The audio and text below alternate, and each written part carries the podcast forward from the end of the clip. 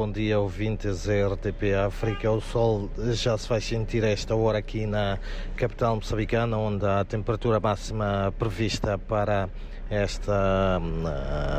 este dia é de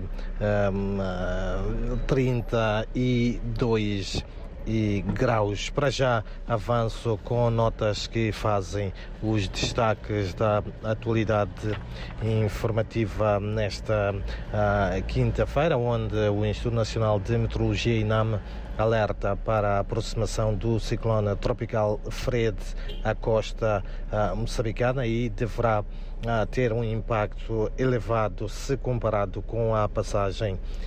inicial do fenómeno em fevereiro. O INAM olha com preocupação, um, uh, com, com bastante uh, preocupação para algumas das bacias hidrográficas da região centro que poderão transbordar, isto devido à queda de chuva abundante que é esperada, mas também os ventos fortes que deverão atingir os 160 km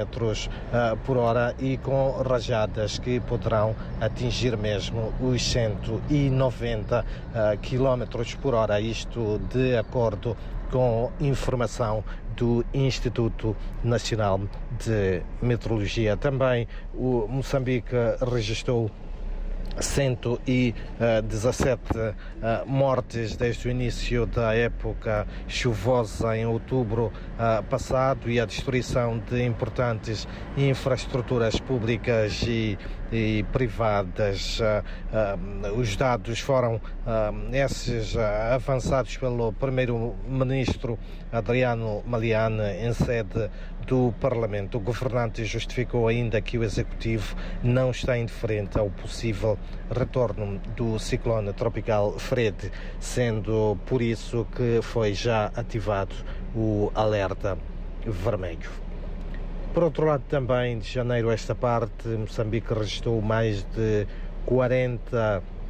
casos bastante mediatizados de mulheres uh, desaparecidas, encontradas mortas por desconhecidos. As organizações feministas estão preocupadas com a contínua ocorrência da violência do género e exigem das autoridades governamentais moçambicanas respostas para o que tem estado a, a acontecer. Moçambique um, detém, por outro lado, uma lei que penaliza a violência contra a mulher. Contudo, as organizações da sociedade civil consideram que esta apresenta uh, lacunas e que a sociedade moçambicana é machista, o que tem estado a prejudicar a mulher em vários setores e mesmo e mesmo para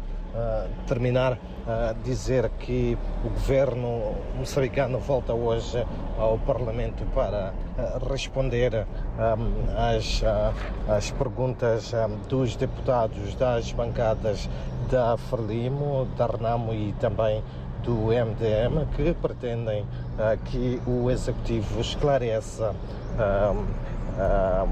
sobre a tabela salarial única, os impactos, o impacto das inundações, assim como a capacidade do Instituto Nacional de Gestão e Redução de Risco de Desastres, INGD, em intervir em ações de mitigação de risco em caso